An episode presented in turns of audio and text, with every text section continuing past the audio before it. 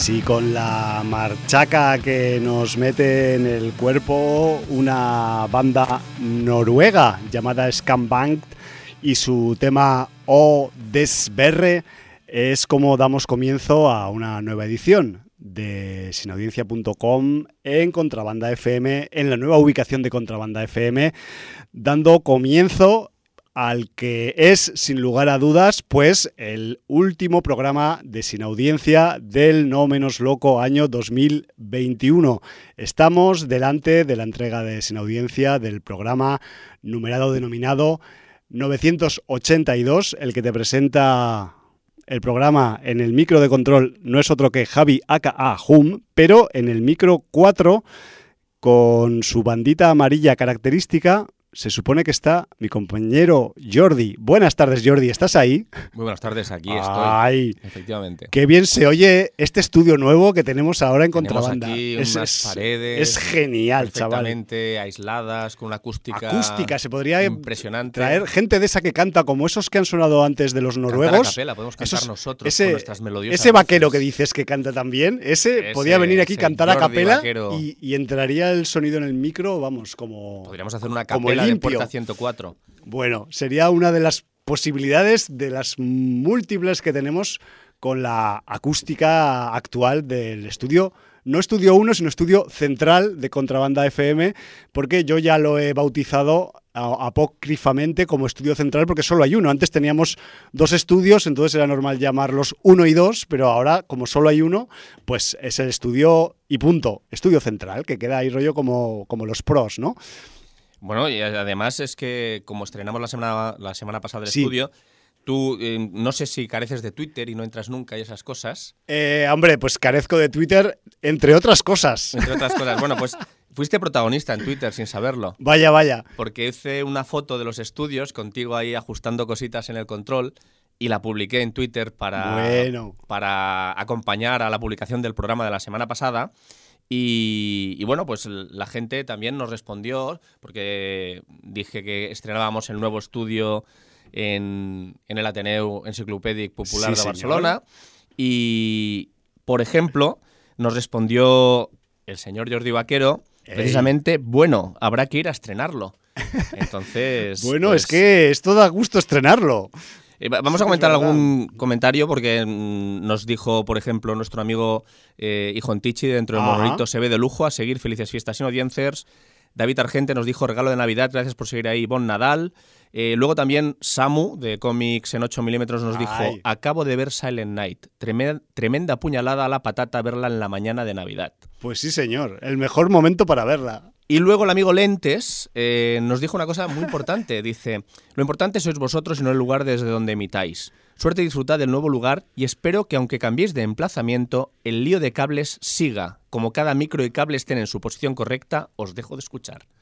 Ay, ay. Entonces él respondí rápidamente, no te preocupes, ya el primer día cambiamos la posición del micro con la terminación amarilla para que coincidiera con la nueva posición elegida en el estudio. Así es. Bueno, O sea y, si, y si de supierais... y sí, hemos probado los auriculares, no funcionaban. Bueno, Exacto, cosas así. quizás he sido yo tocando algún cable porque hoy tenemos una, una grabación enlatada que no somos muy proclives a poner, más allá de las canciones que suenan para empezar y acabar, pero, Correcto. pero a veces es necesario. Sí, Y en ocasiones especiales, pues, pues las pinchamos. Entonces, que sepáis que seguimos teniendo el lío de cables, seguimos teniendo eh, cosas que parece que no funcionan o que quizás simplemente están mal pulsadas y, tenemos el desorden habitual que nos hemos traído un poco pues eh, del otro emplazamiento a este. O sea que en Sí, ese eso aspecto nos acompañará. yo creo que pues eh, lo vamos a tener siempre encima de nosotros porque es nuestra condición. Y además si hace feliz a nuestra sin audiencia, pues, Pues mejor. sí. Si no, no seríamos nosotros. Pues sí, ya seríamos otras. Libro de visitas, Semana sin audiencia, nos la abría el día de San Esteban nuestro amigo Orlac. El 26. Sí. Feliz Navidad, lo primero, y vamos a lo mío. Spider-Man No Way, no Way eh, One, pone. Eh, No Way Home era, ¿no? sí. eh, Los espectacular, punto. Entonces, mm, ahí lo deja. Ha creado hype, ¿eh? Orlac ahí. Sí, bueno, pero yo he escuchado bastantes críticas positivas de, de Spider-Man no, No Way Home. Don't Look Up, que parece que va a ser la apuesta de Netflix para los Oscars. Aquí ha habido Netflix, más. Oscars, eh, cortocircuito en mi cabeza. Netflix ya es productora, ya Sí. ha presentado películas a los Oscars, el irlandés. Claro. Bueno, recordemos que Compartiendo, o sea, eh, digamos, eh, cumpliendo las eh, normativas que eh, son necesarias para presentar algo a los Oscars. Por supuesto, eh, no siempre estrena lo que luego va a presentar en cines, Claro. pero bueno, se lo puede estrenar en plataformas y no dejan de ser películas. O sea Eh, que sí, señor. no es condición sine qua non presentar algo en una pantalla de cine para que luego pueda competir, ¿no? Entonces, ¿este año qué me lleva la Netflix? La gran N, por favor. Don't Look Up. eh, dice divertidísima comedia oscura, una prima de Black Mirror. Si por alguna razón eh, no la entiendes, es que tu Don't Look Up y la peli están hablando precisamente de ti, que he visto mucho despistado en las redes al respecto. Es una película que ha creado controversia. Hay gente que la deja muy mal y hay Ya. gente que le ha gustado bastante. Es una peli de extremos. Encanto, que creo que es la nueva de Disney. En este O, es, o es una peli de sí, o de cantar, o de Disney, o de. creo que es la nueva de Disney. Creo que además se estrenaba esta semana en la plataforma ya. Ah, No sé si era de pago o no de pago, ahí no me pillan en fuera de juego. lo desconozco. Y creo también. que eh, esta vez la ambientación es en Colombia. Le está cambiando Disney la ambientación para ir ganando eh, adeptos Y mercados. y mercados. Y bueno, pues eh, nos dice Orlac, colorista y animada como ella sola. The Last Duel. Con un poco de retraso podría ser una de mis pelis medievales favoritas. Jodo. Qué vestuario, Dios mío. Last Night in Soho. Pues mira, como peli de terror tiene su originalidad y se deja ver más que bien. Fuera de eso, y como soy muy, muy yeye, como peli de época me ha parecido demasiado James Bond. Un look demasiado finolis y la música podría haber sido mucho más espectacular y se queda rozándolo con demasiado hit del momento. Sí, podría haber sido un poco más representativa de otros espectros del momento de aquellos años. Bueno, le pasó un poco a las Osias, que era la nueva versión, la, la Cruela, Sí, que también pues abusaba un poco de poner todos los hits que estaba esperando todo el mundo, ¿no? exacto. Pero bueno, eh, si son películas que tienen una esperada carrera comercial, también es lógico. Por otra parte, que, Eh, sí, evidentemente. que utilicen lo que la gente conoce más. Pero bueno, yo eh, entiendo el comentario de Orlac. Sí, no, no, y sobre Cruella en su día también lo hicimos. Sí, señor. The Wheel of Time. No sé si hice bien metiéndome en esto. De momento seguiré, con ese espíritu juvenil que me caracteriza y que la, Ros la Rosmund me pone. Cosas de la edad. Dexter sigue a tope, la más entretenida del momento. Recordemos que han presentado una secuela varios años después eh, con el personaje que interpreta Michael C. Hall. Eh, Arcane, tomo nota, seriamente. Y este año se me pasaron los premios por causas no ajenas a la organización. Mi vida está muy loca últimamente. Happy New Year, theirs. Pues eso, Igualmente, querido, muy feliz año nuevo. Y luego Chemis nos dice muy buenas. Vista Resident Evil, Welcome to Raccoon City. hombre, ¿alguien nos puede decir algo de la nueva? Pues nos dice, esperaba mucho y lamentablemente no me terminó de funcionar. Tratan a toda costa de recrear el ambiente de los videojuegos, pero han puesto mucho empeño en eso y se han olvidado de todo lo demás. Ya. Metraje largo y película sin duda de las peores llevadas a la pantalla de la saga. The Feast, película inglesa de 2021 que pasó por Sitges, en que la premisa es una familia que van a preparar una cena con invitados y contratan una ayudante para, que, eh, para la misma. Desde ahí comienza una trama bastante interesante que te tiene atento a todo lo que pasa con algunos puntos bastante bizarros y me ha parecido una película que se deja ver a pesar de ser pelín lenta. Antlers, una historia de horror folk con unas buenas actuaciones y efectos y el niño protagonista ayuda a que la película levante. Por lo demás, el guion a veces crea huecos en el argumento y cosas que no vienen muy a cuento, pero se deja ver, aunque se salva por poco. Sí, esta estuvo en los cines recientemente. Sí. The Matrix Resurrections no era necesaria. Algunos momentos bien de efectos especiales, pero poco más. No sé si habrá convencido a fans incondiciona- incondicionales de la saga. Se ha llevado palos por todos lados. Debo decir que Pobrecita, ¿no? yo, yo la tengo ahí a la espera, pero... Porque además, eh, este año ha vuelto a pecar de, de- de esas duraciones, mm, Ya. excediendo las dos horas y acercándose peligrosamente a las tres. No sé qué manía tiene la gente con lo bonito que era el largometraje de 90 minutos. Ni que fueran todas el- lo que el viento se llevó, madre mía. Y también es una otra película que se podría haber res- resumido. Es un referente de larga duración. Sí, señor. Y el pasado domingo pude hacer un double win. Por la tarde vi Don't Look Up en la Gran N y luego en cine Spider-Man No Way Home. Ajá. La primera, una genial comedia negra con mucha crítica social donde los protagonistas que están de premio te sacan las carcajadas a pesar del drama de fondo. Y de Spider-Man decir que es toda una joya donde se han sacado la chorra y nos han dejado a los que íbamos sin spoilers ojipláticos. emocionante y sorprendente a partes iguales, que vaya tomando nota para próximas películas de superhéroes. Peliculote. Feliz entrada y salida de año. Pues muchas gracias, Chemix. Joder. Y bueno, pues eh, ya habéis visto aquí Orlak y Chemix y os han dado una visión panorámica de lo que han visto y para que podáis escoger. Un repasazo. Pues muy bien.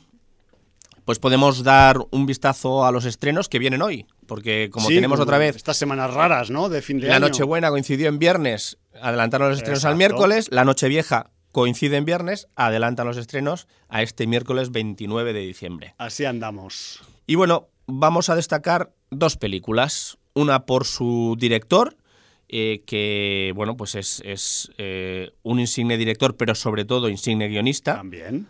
eh, que es el señor Paul Schrader, Ahí. que estrena el- la película El contador de cartas. Exacto, que es una especie de título que se parece bastante al original, que es The Card Counter. Como no podía ser de otra manera, la ha guionizado él también, porque mm, no dejes para otros lo que Exacto. puedes hacer tú perfectamente si has sido guionista, entre otras, de Taxi Driver, ¿no? Y en el reparto pues tenemos eh, al señor Oscar Isaac, a Tiffany Haddish, a Ty Sheridan, Sí, a William Dafoe o a Joel Michaeli, entre otros. Entonces, siempre, bueno, Siempre se rodea también el señor Schrader de buenos mimbres actorales. Sí, claro. Y bueno, pues eh, nos cuenta sobre la historia de un interrogador militar que eh, ahora se ha convertido en jugador profesional. Ya de ahí supongo que el título de la película. Reciclaje profesional. Pero eh, parece que vive atormentado precisamente por decisiones de su pasado. Ya. Entonces, bueno, pues Es no- que- la sinopsis no cuenta más, yo creo que no es necesario. Eh, agradecemos que no cuente más porque estamos fritos de las sinopsis que cuentan demasiado, pero sí que nos abre el apetito y más pues eh, con este reparto, con este director barra guionista y bueno, pues una, una peli que seguramente pues tendrá su dosis de suspense aparte de drama y que bueno, que en manos de Paul Schrader pues bueno, se puede se puede convertir en una de esas películas que a veces pues como otras que ha hecho este hombre en la dirección, pues pueden pasar totalmente desapercibidas. Así que por eso intentamos hacer un poquito de hincapié con, con la figura de, de Paul Schrader. Yo simplemente, Jordi, a modo de secretaria empollona, voy a decir que, que Paul Schrader eh, quizás se le haya conocido más hasta los últimos tiempos, pues como guionista de clásicos, como tú muy bien has dicho, pues Taxi Driver, Toro Salvaje o La Última Tentación de Cristo, entre algunas otras más, aunque también hay que decir que dirigiendo se ha dado vida, sobre todo igual un poco más a partir del siglo XXI con algunos títulos que quizás pues, em, pues algunos conocemos y otros no, como son su película de reciente quizás eh, como Perros Salvajes, aquí eh, titulada originalmente Dog Eat Dog, que ya la comentamos tras su paso en Sitges de su año en el Sin Audiencia 722. Pero luego también, por ejemplo, Paul Schrader, y esta la tengo pendiente, por ejemplo, hizo en 2005 El Exorcista, dos puntos, El Comienzo, la versión prohibida, y que es como una especie de precuela del Exorcista en el que eh, uno de los curas de la función original pues viaja a África a mm, remover no sé qué carajo en unas excavaciones arqueológicas. En fin, este es el señor Paul Schrader. eh, mm, es un tipo que, es un poco pues visceral, que es directo, que es un tipo que, que sabe mm, meter al espectador en, en las historias que trata y por eso pues le damos quizás pues un minutillo de más, aunque no hayamos visto todavía el contador de cartas. Pues muy bien, pues eh, luego tenemos otro estreno Sí, que es una precuela. una precucu. Es una precucu, sí. Eh, pues mm, si os gustó Kingsman de Matthew Vaughn y si os gustó o quizá un poco, Un poco menos, menos. Kingsman el Círculo de Oro, que por cierto, la película de Kingsman la analizamos en el programa 637. Joder, qué Eh, lejos. Sí, con ese Colin Firth impagable, o sea, Terrible, impagable, terrible. tremenda, brutal, gore, la escena de la iglesia, pues, ¿qué decir? Está en los anales de la historia del cine ya. Sí, señor, directamente. Y sobre Kingsman, el Círculo de Oro, hablamos en el programa 756 de. Sin Audiencia. Joder. Pues bien, pues ya ha llovido entre los dos programas. Han llovido pues un mogollón de, mogollón de programas. Los al menos. 600, los 700 y ahora estamos en los 900. Bueno, Eso. Acabando los 900, Acabando encarando los- los 1000. Y ahora tenemos la precuela, que ¿de dónde salían estos Kingsman? Pues tenemos de Kingsman la primera misión, El origen. el origen, De la con el organización. señor Matthew Vaughn eh, a la dirección Sí. y con un reparto que tenemos, entre otros, a, a gente de, de la talla del señor Ralph Fiennes, Gemma Atherton, Matthew Wood, Aaron Taylor Johnson, Tom Hollander, Stylen Tucci, Daniel Brühl o Digimon Honsou. Joder, macho. O sea que repartazo Co- también. Coralismo, coralismo y mucho, mucho reparto europeo también. Aunque hay señor. algún afro también por ahí. Sí, señor. Y bueno, pues eh, a ver qué tal. ¿Con qué nos sorprende esta vez el señor Matthew Vaughn? Sí, decir simplemente que la- el rollo, pues ya podéis esperar una peli de acción, de espionaje, como es eh, lo habitual en, en pero al ser pues la mm, historia fundacional, pues seguramente pues eh, nos llevaremos sorpresitas y casualmente pues han decidido enmarcar esta historia fundacional de The Kissman a lo largo de la Primera Guerra Mundial.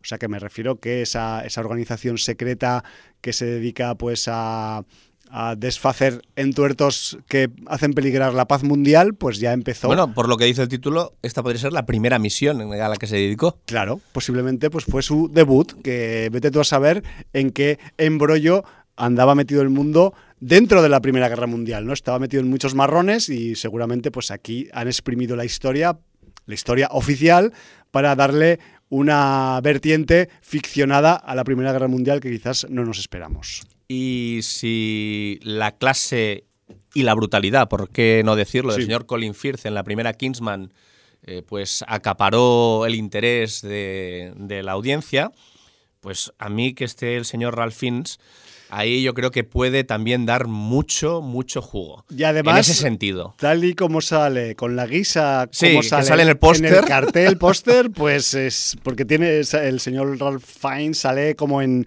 como en eh, posición de, de dar y no Y digamos que va con una katana a medio desenfundar. algo así. Algo así. Sí, señor. Pues bueno, pues eh, son los dos estrenos que hemos querido destacar. Dan ganas los dos de verlos, la verdad. Y sí, Ya pues- veremos a ver si los vemos, si nos gustan o no, pero dar ganas, pues dan, que eso es lo importante, sobre todo cuando no has visto un estreno. Y bueno, dicho lo cual, eh, tenemos que mm, hacer un poco de autobombo porque estamos Por en favor. la sexta edición de los premios sin audiencia de oro. Sí. Eh, de hecho, caducó ayer la fase final ya, ¿no? O Sí, la es- fase de o sea, votaciones, ayer el día a- 28, no porque fuera el Día de los Inocentes, Exacto. sino preci- porque, Coincidió. porque coincidió que siempre hemos entregado los premios el último programa del año, Ahí está. que es hoy. Entonces, bueno, el artífice de que nacieran estos premios, que es el señor J.C. Hallenbeck, ah, ha tenido a bien, ya que no ha podido venir, en dejarnos pues unas palabras anunciando los ganadores de cada categoría. Recordad que por un lado había una fase previa Sí. de votación. Luego hablaremos en profundidad porque no todos los títulos pasaron y es una pena, pero bueno, es lo que tiene. Y Bueno. ha habido una fase final y en esa fase final pues han resultado varios ganadores, pero por curiosidad ha habido varias categorías en que ha habido empate. Bueno, eso es que la democracia funciona. Bueno, a veces. o no. A veces. Vete tú a saber. Vamos a Sí, dejaros con el señor Hallenbeck Sí. que os va a explicar qué han sido de estos eh, premios sin audiencia de oro. Buenas tardes a todos menos a uno. Esta es la, la lista de ganadores de la sexta edición de los premios sin audiencia de oro. Mejor película, tenemos premio exequo Dune Last Night in Soho. Como mejor serie, Midnight Mass. Mejor película coreana, Kingdom Ashen in the of the North. Perdón. Eh, mejor película de superhéroes, Sui- Suicide Squad. Mejor película animada, tenemos también un doble premio, que es Los Mitchell contra las máquinas y Luca. Mejor película de miedo, también tenemos doble premio de Medium, de Deep House. Mejor película española, La Pasajera. Y mejor banda sonora, Last Night in Soho. Enhorabuena a todos los premiados. Eh, pues nada, ya pronto ya os pondré en el libro, ya, ya escribiré los porcentajes y todos lo- los resultados. Eh, pues eso, feliz año nuevo a todos y ala, hasta el año que viene. Valar Morgulis Motherfuckers. Pues ahí quedaba la síntesis matemática de Mr. J.C. Hallenbeck. Eh, un minuto y creo que siete segundos han bastado para mm, pues dilucidar todo el palmarés de la sexta edición de los Sin Audiencia de Oro y además pues eso, una fase final sorprendente y un poco pues también vamos a decir que, que, igual un poco distinta a otras que hemos tenido otros años porque ha habido algunas categorías que se han autoeliminado por el camino. Sí, de eso vamos a hablar. Entre otras cosas. Eh, ha habido categorías que no es que se hayan eh, eliminado, mm, el corte era que tuvieran un mínimo de tres votos para pasar Claro. a la final. Y entonces ha habido dos categorías que han tenido una diversificación que ha hecho que no hubiera ninguna que sumara más de dos candidaturas. Ya. Y ha sido la categoría de peor película Una de las más importantes, por Sí, cierto. Y de mejor episodio. De todas for- formas, debo decir que la destacada con dos votos en peor película era la, la, mm, eh, bonita película de, en que sale Nicolas Cage de, de protagonista. La de Prisoners of Ghostland. Sí, señor. Ajá. Pero había muchos candidatos como eh, Lo Inevitable, que la vimos en Molins y era muy evitable. Muy evitable. Spiral Show, Space Jam New Legacy. Curiosamente, películas que en- incluso han votado como mejores en la categoría de mejor película, como Old ha salido también en la peor categoría. El Caballero Verde, que está también en mejor película, por otra parte, ha salido como peor película también. Me alegra que haya esa diversidad funcional. Por allí está eh, Tiburón Blanco también, Mandibule. Violation, como peor película, ¿eh? Bueno, Eh, bueno, me alegro. Maligno, me alegro. Black Widow. O sea que. Yo sé quién ha sido el de el hola, el hola de Black Widow. The Sadness, eh, Beckett.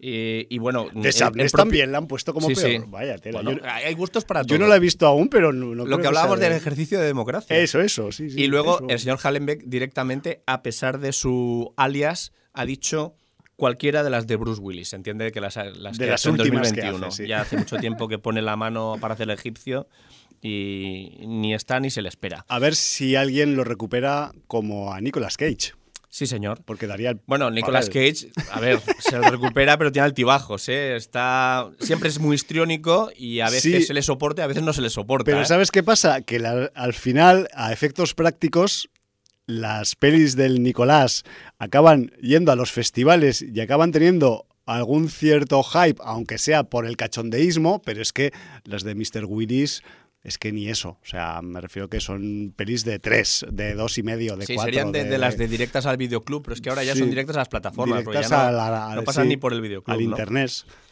Eh, bueno, luego la otra categoría de mejor episodio, pues ha pasado lo mismo. Ya. Ha habido mucha gente que ha dicho directamente cualquiera de Foundation, o Loki, o WandaVision, o Cowboy Bebop, o de Arcane, o de Sweet Home Calls, o, o de Sweet Home, o de Calls, o de Alice in Borderland, o de 30 monedas. Entonces, claro, Claro. eh, entonces era difícil. Eh, de Snowpiercer también han dicho, de Succession, de Ted Lasso, eh, del último, de, bueno, un montón de, de series, de Loki, eh, de On- eh, Only Murders in the Edifice, ¿no? Ajá, sí. Eh, in the Building, perdón, que The Edifice yo lo he dicho yo. Te lo has inventado. Sí. Eh, otro, solo asesinatos en el edificio. Solo asesinatos en el edificio, Loki y WandaVision son las que han tenido dos votos y por no tener tres no han pasado. De la serie Dem también, de Blacklist también, bueno. Entonces, Bueno. esa- toda esa diversidad ha hecho pues que, que no hubiera un capítulo claramente ganador, aunque ya te digo, Loki, WandaVision y Solo asesinatos en el edificio son las tres series que Que hubieran tenían al menos destacado dos. Bueno, tener dos votos, sí. Bueno, en cualquier caso, la lectura que podemos hacer de esta variabilidad, al menos en la parte de las series, en la de las pelis malas, pues ya es más discutible porque es más subjetivo. Pero sí que igual podemos eh, sacar como conclusión que si es verdad que no hay igual una super serie que destacar en 2021, sí que ha que habido varias. un buen nivel de series Sí. que hace que mm, nadie se posicione o que nadie consiga, me refiero a las series, pues destacar de todo el material, ¿no? A mí también me ha, me ha parecido muy curioso que siendo Midnight Mass Sí. la serie ganadora, A mí también. además abrumadoramente, nadie haya votado ningún capítulo de Midnight Mass como el mejor. Ya. Y luego también, a nivel personal, me ha dolido un poco, quizá porque la serie se estrenó a principios de 2021, que fue la segunda temporada de Snowpiercer, Ya. ese capítulo 6 de Por la eso. segunda temporada, el de la estación.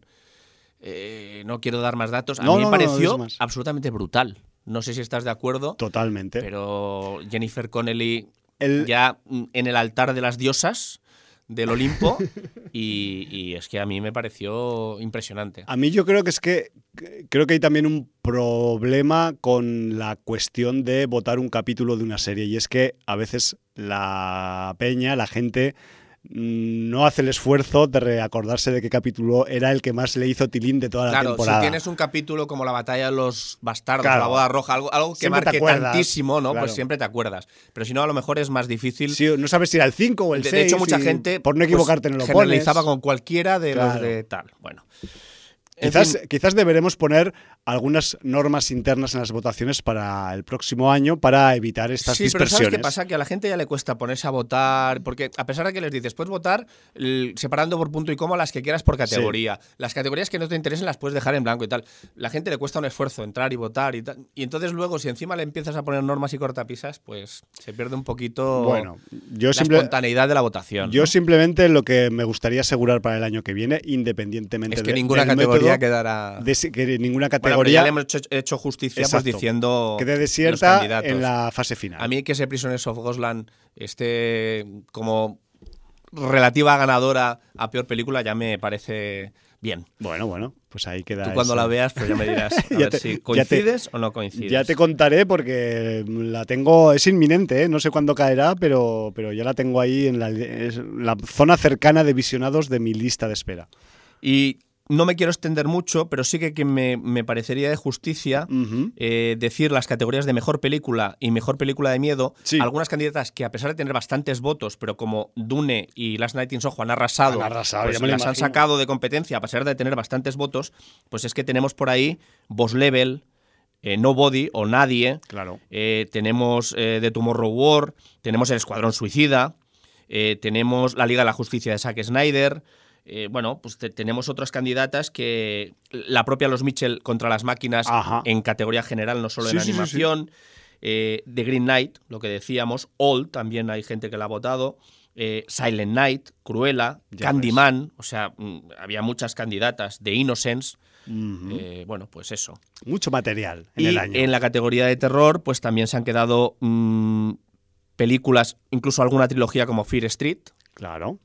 Eh, Gaia, eh, la, la película de Bajo Cero, No Respires 2, Relic, Son, eh, The Empty Man, eh, A Quiet Place 2, The Conjuring, Candyman aquí vuelve a salir, Ya ves. The Boy Behind the Door, Halloween Kills, eh, The Night House. O sea que quiero decir que, claro, ha habido, sabemos que nuestra sin audiencia es muy festivalera, entonces ha habido Sí, sí, eh, bastantes títulos, pero bueno, como eh, The Medium y The Deep House son los que han copado los primeros eh, puestos, pues son las que se han llevado el gato al agua en la votación, la votación final. Sí, en fin, y que además, pues eh, Tailandia no ha podido batir a Francia y viceversa. Me Sí. refiero que ha sido empate puro y duro. sí, sí. Yo, yo todavía no he visto The Deep House, pero a mí de medio me gustó bastante. ¿Tú que has visto las dos? ¿Por cuál te hubieras inclinado? Pues es que yo tengo serios eh, dilemas para tirar esa moneda, porque de hecho tiraría una moneda prácticamente. No, a ver, Hombre, voy, voy a ser, ver, voy a ser sincero. venga, voy a ser sincero. Yo, Estírate y no, no, no yo- seas tan... yo morí, Bien queda. yo morí Bustillo, les tengo mucho cariño, pero he de reconocer que The Medium, aunque no tiene la espectacularidad técnica que tiene The Deep House por el mero hecho de ser una peli de terror rodada bajo el agua, que ya por eso se merece un premio, y además sin utilizar movidas digitales, sino con, con rodaje de verdad, pero entiendo que eh, The Medium te mete más a efectos de terror, te mete más, eh, primero, puñaladas por la espalda y puñetazos debajo del esternón. Entonces, mm, si tuviera que elegir a una de las dos, mm, por mucho dolor que me causara romper el empate, pues cogería quizás de Medium. Y ya digo que con todos los, mis respetos a Mori y a Bustillo, porque siempre eh, hacen un trabajo de currantes del género que, que no hay que quitárselo nunca. Ese valor. Muy bien, pues yo con esto eh, concluiría Sí. esta sexta gala de premios en audiencia de oro. Los premiados que esperen tranquilos que les llegará el Sí, premio a, lo- a sus vamos- domicilios. Os lo vamos a enviar en breve, pero ya sabéis que hay eh, crisis en el transporte y no sabemos cuándo llegará. Pero que no se preocupen, Exacto. que llegar llegará. Y yo creo que precisamente estábamos hablando, hablando de The Medium, pues podríamos empalmar y hablar de esta película, que además eh, ha estado presente en varios de los festivales. Yo concretamente la pude ver en el Terror Molins. Sí, señor. Y- Y... estuvo también tanto en Sitges como en la semana de Donosti, me refiero Sí, que sí, o sea, ha sido una película eh, presente en todos los festivales importantes de terror de este otoño. ha girado, ha girado y ha girado mucho. Y también en- eh, quiero pensar que, vistas las votaciones, pues también ha girado los culos de la gente, ¿no? Con su propuesta.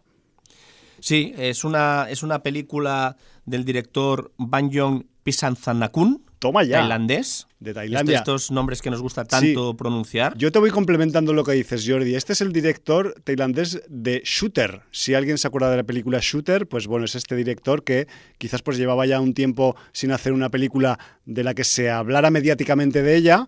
Y bueno, pues ahora toma, de Medium. Y le acompaña en, en el guion, pues, Y en ni la más ni menos producción. Eh, que Nahon Jin, que también, además de guionista, es director. Vaya crack. Recordemos que aparecía en The Chaser, The Yellow Sea o The Wailing.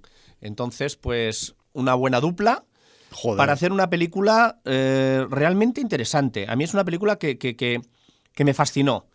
Porque no sabía bien lo que iba a ver. Te envuelve. Es una Sí. peli que te envuelve. Y es una película presentada como un documental, es un falso documental. un falso documental, sí, señor. Entonces, bueno, pues mm, la- es, cae en, en- en esta trampa de pasar de las dos horas, no podemos evitarlo, es Bueno, el cine de hoy. Es el pero eh, yo entiendo que hay mayor, y no estoy disculpándolo, ¿eh? mayor tradición de longevidad eh, de metraje en el cine asiático en general que no en otras partes del mundo.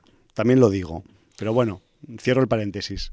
Y bueno, lo que hacen es los reporteros llegan a un, a un pueblo eh, de Tailandia, un Sí. poblado, En el noroeste de, Tai- noreste de Tailandia. para perdón. hacer un documental sobre el chamanismo. Sí, Y señor. entonces, bueno, pues van a seguir durante varios días a Nim, que es una, una chamán que eh, está interpretada por una actriz que se llama Sawani Utooma y que a mí me sorprendió para bien de una manera brutal. Me parece que tiene una presencia en escena, eh, tal como explica las cosas.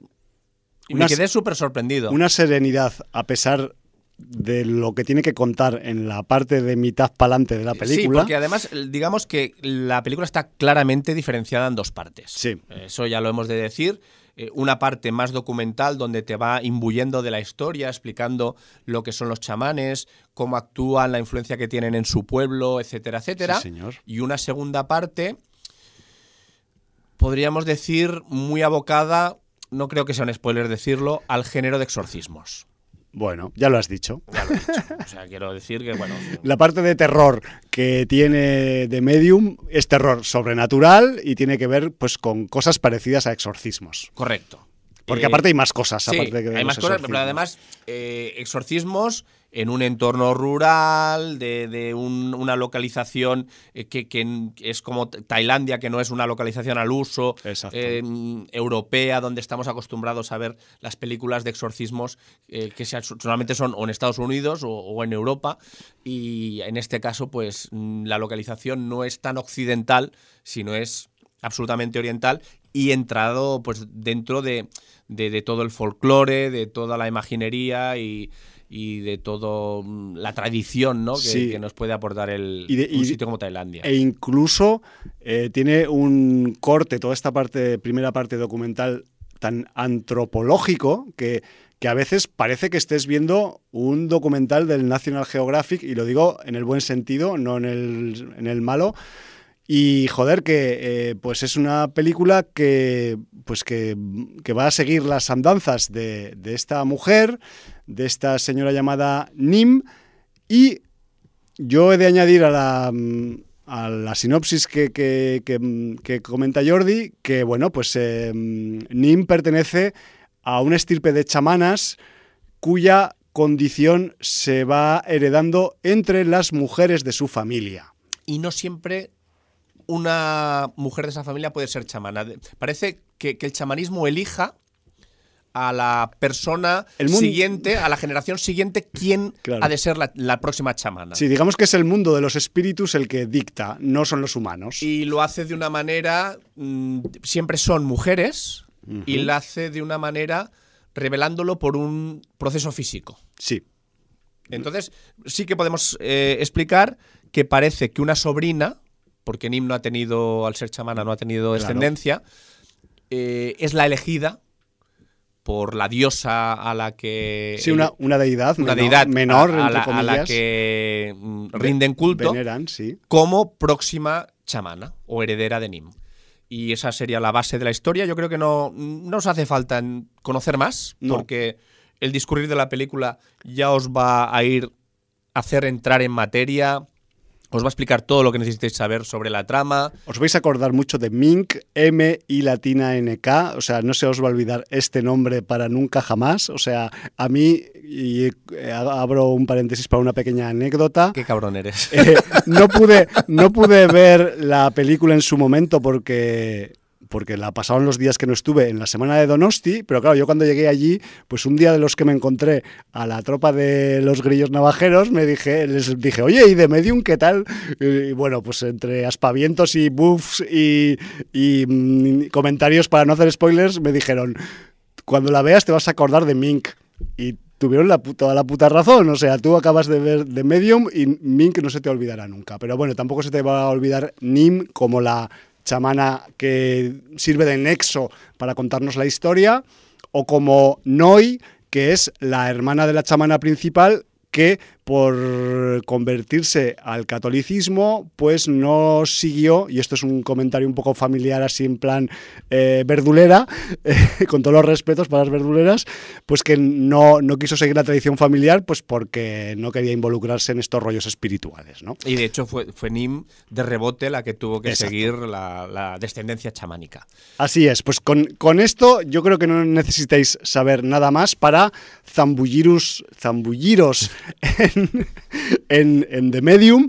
Y, y yo qué sé, yo debo deciros que al menos para mí, pues la inmersión en la película fue completa, tanto en la primera parte más documental, con esos rollos también de, eh, de Nim explicando en qué consiste su condición y la condición de su familia y de su estirpe y tal, y esas deidades pues un poco menores a las que rinden culto y, De, y- de hecho, si hubiera sido un documental de National Geographic, te lo hubieras tragado de, de, tranquilamente, porque, es, es- es- está muy bien rodado, muy bien explicado, eh, sabe crear en todo momento el interés y la atmósfera para que Muy la audiencia eh, esté siempre pendiente de todo lo que pasa y eso ha hecho que alguna, eh, alguna gente le haya bajado la nota a la película porque considera que la segunda parte es demasiado efectista y demasiada concesión al cine de terror, lo cual yo es que no lo veo mal. pues no, porque de Porque hecho si no, claro, es, no- es la gracia que tiene la película, ¿no? Un poco.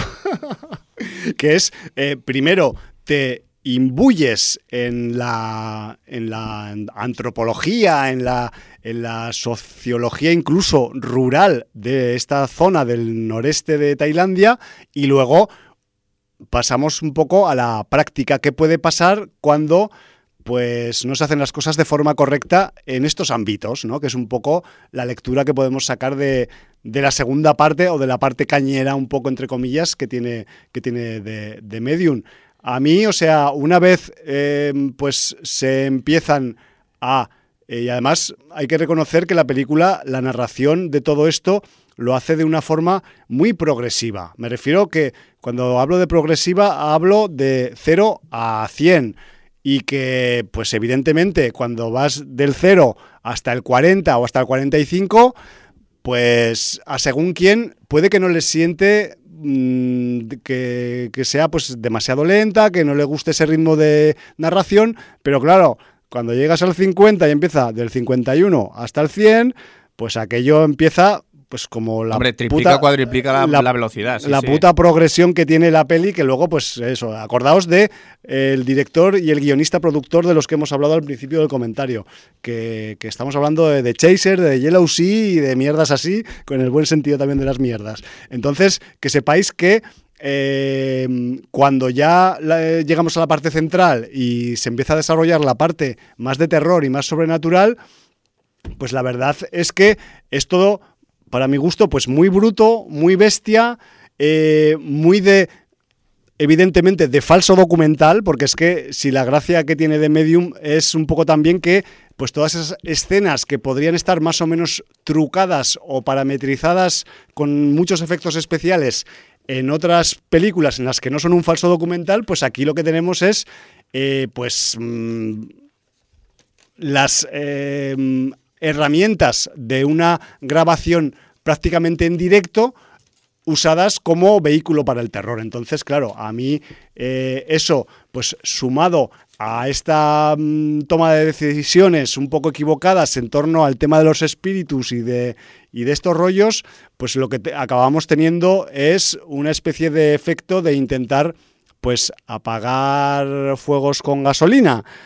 Y claro, si en el mundo de los espíritus pues no haces las cosas bien, pues eh, la que puedes liar puede ser monumental, ¿no? Y, de hecho, pues ese incendio eh, metafórico que podría venir, pues puede ser de dimensiones dantescas, que es un poco pues lo que le espera a la gente en, la parte mm, del, último tercio hacia el final de esta película, ¿no? Que, que, cuando empieza la cañufla dices, pero ¿cuándo va a parar esto? Pero, pero, pero, pero que, me quedo sin aire, ¿no? No sé. Y luego otra cosa que me gustaría analizar de la película es cómo de alguna manera también te quiere dar a entender que en este tipo de poblaciones eh, donde están muy arraigadas las tradiciones, una tradición como el chamanismo y tal, a lo mejor la siguiente generación que tiene que recibir eso pues no le apetece porque es una persona joven, rebelde, que, que, está en otro ámbito, que mm, tiene otras preocupaciones. O exige algún sacrificio que no esté dispuesto a hacer. Correcto, y entonces ese este chamanismo, pues eh, el ser la siguiente generación que se dedique a eso, pues es un sacrificio que, que, no ve con buenos ojos. Y entonces pues lleve otra vida completamente distinta y esa sobrina a la que le toca eh, recibir ese legado, pues eh, a lo mejor mm, tiene otras ideas en la cabeza. Y entonces estamos con, con, modernidad frente a tradición. Y eso es un problema que fuera del ámbito de la película supongo que, debe ser muy real. Eh, sobre todo en, países orientales, donde estas tradiciones que han pasado de, bisabuelos, abuelos, a padres, a hijos, pues ha llegado a un punto de ruptura. Eh, supongo que en países como Japón esto ya se ha dado eh, desde hace mucho tiempo, con, una juventud otaku que pasa de todo, que ya no, no quiere conservar las tradiciones que abuelos y padres han llevado hasta el extremo en muchas ocasiones. Pero bueno, supongo que otros países como China, como Corea, como Tailandia, y sus como zonas Singapur, rurales. Y más en las zonas rurales donde todavía esta confrontación puede ser mucho mayor. Más, más diferencial, si cabe. Sí. Y por cierto, aparte de que eh, vais a encontrar mm, escenas eh, durillas. Duras, duras, sí, señor. Eh, sobre todo por por los elementos que hay en las escenas, porque aparte de que haya gore o no haya gore, em, hay otras escenas que son duras por la connotación que tienen y más en una sociedad occidental donde a lo mejor son temas un poco tabús. Y allí, pues eso mm, no, no lo ven así. Está claro. O sea, quiero decir, sí, estamos hablando de zonas rurales y, pensamos que en las zonas rurales, pues eh, las tradiciones y, y, que son gente más conservadora, no, ojo. Cuando se trata de dar chicha, mm, el conservadurismo lo tenemos nosotros aquí, no ellos allá. Es el que ve. Correcto. y luego también en el tema, eh, no es que haya muchas escenas de corte sexual, pero cuando tiene que haber alguna escena de corte sexual, tampoco se cortan en mostrar lo que tengan que mostrar o mostrar más de lo que se mostraría, sobre todo si fuera una película de producción americana. Tranquilamente. Eh, aquí, por suerte, en Europa no son tan comedidos ni tan pacatos, pero allí, pues por lo que parece, tampoco. Muy bien. Sí, además eso que eh, también vamos a tener, pues la cuestión de los efectos especiales, estamos en un falso documental, tiene que parecer todo un poco accidental, incidental, ¿no? Y en ese aspecto yo creo que también la producción está muy bien llevada porque mm, digamos que el mayor efecto especial que tiene de Medium es el entorno que hay en los sitios donde ocurren las cosas, ¿no? Todo súper cotidiano, todo súper natural, o eso parece, también, está tan bien hecho que parece todo natural y cotidiano, pero luego, pues eso, tienes esas, esas trampas terroríficas también llamadas así de forma un poco metafórica, por todos lados. Pero es que además, claro, cuando estás en un entorno rural, cuando pasa algo inusual, ¿quién te ayuda? No tienes allá a la policía, no tienes al ejército, no tienes, los cazafantasmas. Eh, claro, no tienes a nadie que te pueda ayudar y echar un, golpe de mano, ¿no? Pero es que además hay, hay otra cosa que, tenemos en, en The Medium, que es que al ser un documental, te permite jugar con el phone footage en muchos momentos de la trama. Es un componente importante. Claro, lo cual ayuda a que eh, el caos que puede reinar en un momento dado lo vivas como los propios protagonistas. Porque evidentemente si hay un caos, eh, alguien que esté filmando ese caos se va a ver en medio de ese mismo caos, ¿no? Incluso posiblemente afectado por ese caos por ser un, ojo observador ¿no? de, señor. de, la situación. Digamos que una cámara no es una armadura ni un pues, escudo. no, es un aparato que graba. Que graba y punto. solamente. Lo puedes lanzar si quieres, pero bueno. Bueno, eh, eso te da solo un proyectil. te da así un disparo. Si, retiras el teleobjetivo que se pueda soltar, dos como mucho. Si retiras la batería, tres. Pero si a llevas, partir de ahí ya... Si llevas trípode, pues yo qué sé, estacas. estacas para clavar ahí. Bueno, bueno, no sé. En fin. En fin. Que, es una película sorprendente que evidentemente, pues cuando llegan estas partes en las que se mm, hace uso o se ejemplifica con el phone footage o con la grabación en directo, que es más bien lo que, lo que vemos allí, ¿no? Eh, pues sí que es verdad que os van a recordar a los clásicos de los phone footage, eso está claro, eso no se lo quita nadie y yo he escuchado pues eso, gente que no le ha cuadrado la película, pues porque es que me recuerda demasiado a la bruja de Blair o a Rec. Sí, Paranormal Activity, todas estas comparaciones. Bueno. bueno, pues evidentemente pues un phone footage es un phone footage y ya está todo dicho en los phone footage, pero la cuestión es cómo usas el phone footage, ¿no? Y, y con qué intenciones. Y aquí está usado pues con una intencionalidad pues muy de cine de género terrorífico y, es muy celebrable, la verdad. Porque además, o sea, en, el. Yo es que no sé qué adjetivos poner a la parte del final. El paroxismo, la. Mm, el, el grado de caos elevadísimo que hay en la parte final de la historia, dices, joder, macho, yo he visto algunos buenos phone footage que se acercan a este, a este grado de, de, enajenación. Sí, de exceso. Eh, sí, de, desfase al final, ¿no? Visual. Pero pues aquí mm, llegan y lo superan. Lo han dado todo. Sí, lo superan. o sea, han dicho, hostia, aquí vamos, vamos a estudiar los uh, phone footage famosos, las partes más chungas y más exacerbadas que tienen, pues vamos a cogerlos y vamos a multiplicarlos. Yo creo que han hecho esa mierda porque es que si no, no entiendo cómo se puede llegar a, esa parte del final que dices, alá chico, que me vas a volver loco, ¿no? Que, ya, que ya no sé qué va a pasar más aquí, o sea, es que ya no pueden pasar más cosas. Y no sé, es una sensación como de, como de, de, de hartazgo y de llenazgo en el buen sentido, ¿no? Para el espectador. Y no sé, a mí eso pues me, me agradó mucho. De hecho, a la gente que se quedó solo con la primera parte, la parte más documental, más uh, National Geographic, por decirlo de alguna manera, entre comillas, eh, y que ese exceso y ese paroxismo final no les agradó, que piensen que otras personas sí hemos disfrutado, tanto de la primera parte como de la segunda. Con lo cual, bueno, pues. está un poco la grandeza de este registro. Ellos sean solo público de media película y nosotros de película completa y que no nos lo quiten. Eh, debo decir también que con las eh, personas que he pulsado y, e intercambiado opiniones, y que mayoritariamente la vieron en festival, eh, pues decir que hemos coincidido casi todos en decir que que nos ha agradado bastante. Bueno, pues eh, bastante por no decir mucho. Lo celebro porque eso también hay pues hay una corriente de opinión evidentemente que tampoco hay que ocultarla ni dejarla atrás ni de lado que, que, no, que, no, le acaba de cuadrar esta este concepto. Bueno, eh, debo decir también que, que, mi núcleo de amigas y amigos que acuden a los festivales de cine de terror pues son gente que les gusta el terror por lo tanto esa segunda parte les ha parecido Es estupenda. Celebrativa completamente. Y más eh, vista en el marco de un festival. Está claro. Yo la verdad es que es eh, lo único que me pesa de esta película, que como la perdí en sus sucesivos periplos festivaleros, la acabé viendo. mi- mira que acabaste yendo a los tres festivales y ningún Sí, pero pase no, pudiste ver. pero no medio, en el ¿eh? día que tocaba, es Sí, lo que tiene. sí. Estaba, era como una especie de, de maldición. iba esquivando, ¿no? Sí, sí, sí, me iba esquivando la peli hasta que dije, "Ch, quieto parado. De hoy no pasa. Y de ese día, pues ya no pasó. Recurrí a los medios del, del internet y ya está. Creo que también es una película que en el mercado anglosajón está distribuida por la plataforma Suder y entonces, claro, pues ahí también vais a tener pues oportunidad de poderla chequear, a- aunque las plataformas que operan en, en España, pues quizás no la tienen todavía. No, sé. eh, mm, respecto a Shooter, me parece que hay una plataforma que es eh, Shooter España.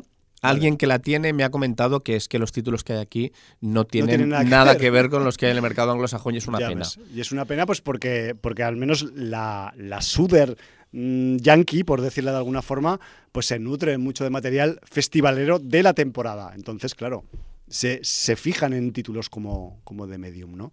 Yo quería decir un par de detallitos más de la, ya, de la parte externa de, de la película, y es que es curioso que, a ver, esta alianza eh, Tailandia-Corea en la producción no es banal, y más con estos nombres que, hemos comentado.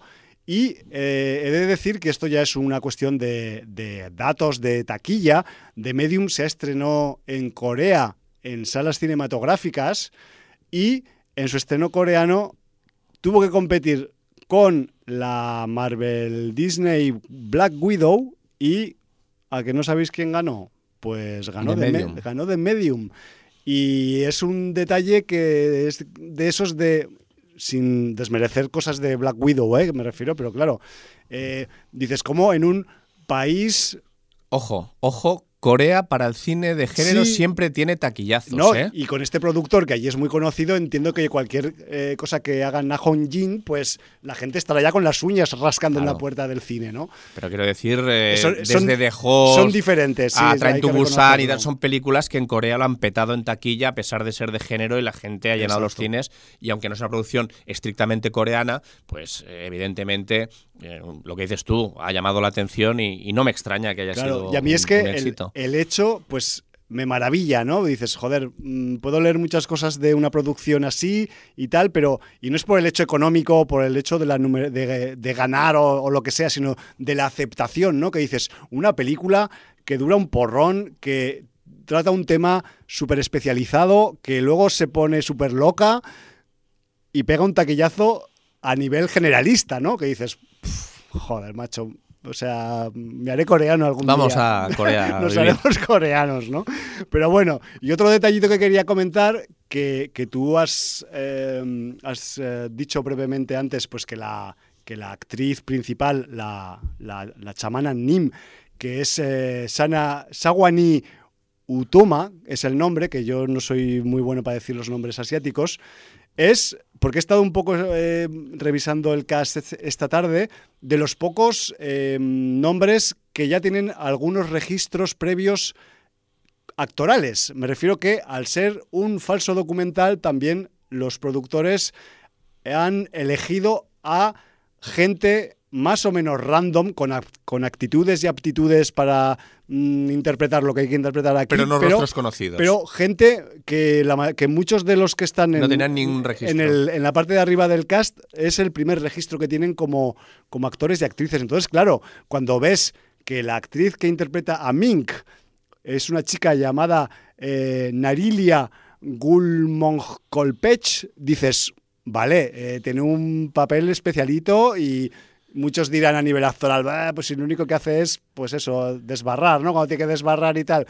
Pero jodo, yo, No yo, mal, yo ¿eh? flipo, lo hace de o sea, te quedas con el nombre, te quedas con Mink, o sea, te- Mink te va a acompañar eh, pues de aquí en mucho tiempo eh, si acabas viendo de Medium, ¿no? Entonces, era otra cosa de las que quería poner de manifiesto porque a pesar de que ha sido un éxito en algunos sitios, pues está hecha con unos mm, mimbres a veces sorprendentes, ¿no? Y, y quizás eso también ayuda a que sea más creíble, porque el hecho de que la gente actúe con naturalidad que hace de sí misma seguramente en las partes de película que le toca. Pues precisamente, precisamente eso eh, la hace tan válida como documental en la primera parte. Claro. Porque cuando tú vas a rodar un documental, la gente no son ni actrices ni actores. Son gente que te explica su vida cotidiana. que la registras en y en ese sentido, la película es muy creíble porque parece gente que te explica su vida cotidiana.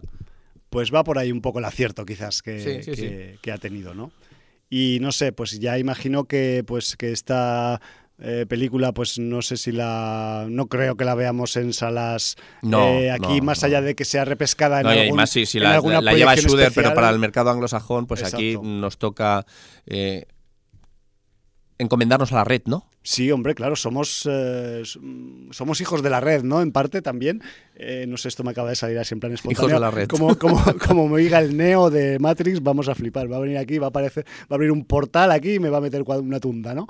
Pero bueno, eh, la cuestión es eso, que, pues evidentemente pues va a haber que recurrir a cada uno a sus recursos, los que tenga más cercanos o más a mano para, para poder visionarla, pero sí que es verdad que Em, pues la votación de lo, y vuelvo un poco a lo de antes, de los sin audiencia de oro, pues al menos en la parte de peli de terror, pues no, no ha ido nada mal encaminada, pues poniendo el premio compartido con esta película de Medium y con, y con The Deep House, que, puestos en la balanza, pues bueno, pues ya sabéis que igual pues hasta unas decimillas más, pues de Medium se, se lleva. Yo creo también que ver esta película en un entorno doméstico, no sé si en solitario, porque quizás eso puede mm, provocar que en determinadas situaciones que viven los personajes en el falso documental, pues acabe haciendo un poco más de intríngulis y de, yuyu eh, en el aspecto terrorífico, ¿no? Y joder, pues que mm, la película no tiene desperdicio, eh, habrá a quien le parezca mal una parte, mal la otra, mal las dos, yo qué sé, pero yo lo he gozado como un enano, yo, yo me he metido ahí en el pueblo aquel. Y a, poco no salgo vivo. Porque es que si, Directamente, te, metes. porque es que precisamente la película, una de las cosas buenas que tiene es que te va contando la historia y entonces, de alguna manera, como te presenta a todos los protagonistas, te va narrando lo que les pasa, pues acabas un poco eh, realmente sintiendo... Condicionado. Claro, condicionado a que, a que has eh, conocido lo suficiente para tener, que te importen relativamente sus vidas. Sobre todo, bueno, pues la pareja, que, bueno, pues... Eh, ha tenido un acontecimiento feliz y, y, esas cosas. Y entonces eh, es aquello que te parece mal lo que pueda pasarles te, muestras cierto apego a, unos personajes que aunque acabes de conocer, te los han presentado de una manera lo suficientemente eh, emotiva para, que, te interesen sus vidas, ¿no? Porque muchas veces criticamos que, nos ponen personajes que, nos lo ponen ahí en medio, nos importa tampoco lo que les pueda pasar, incluso algunos son tan odiosos que cuando les pasa algo lo celebras, ¿no? Exacto. En este caso no es así. En este caso realmente pues, empiezas a preocuparte cuando... Hay, una empatía, ¿no? Claro, hay una empatía porque realmente eh, cuando empiezan a pasar las cosas que empiezan a pasar, dices, hostia. Claro, dices, ¿qué, ¿qué pasaría si estuviera yo allí? Yo no sé lo que haría. Pues cavar muy rápido y muy hondo, no sé.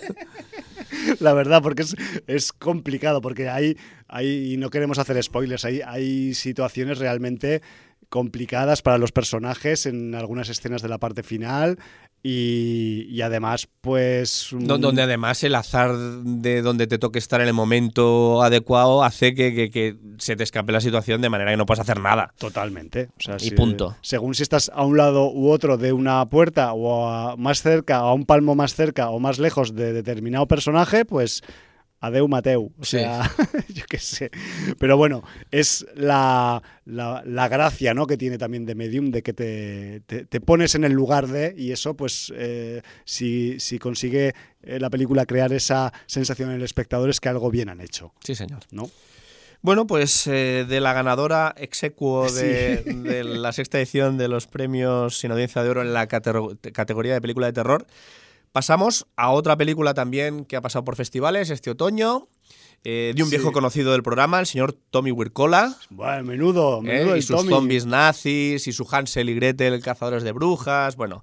Eh, incluso, pues también What Happened to Monday, que es una película que también se tituló Seven Sisters que también estuvo en festivales, pero pasó un poco desapercibida también. Una peli quizás más seriota de lo que estamos acostumbrados en el registro del Tommy Vircola, que, sí, que siempre es muy hermanas. No sé si era precisamente la anterior a esta, no Sí, tenía o otra en medio, pero bueno. o sí. alguna sí, sí, sí, sí.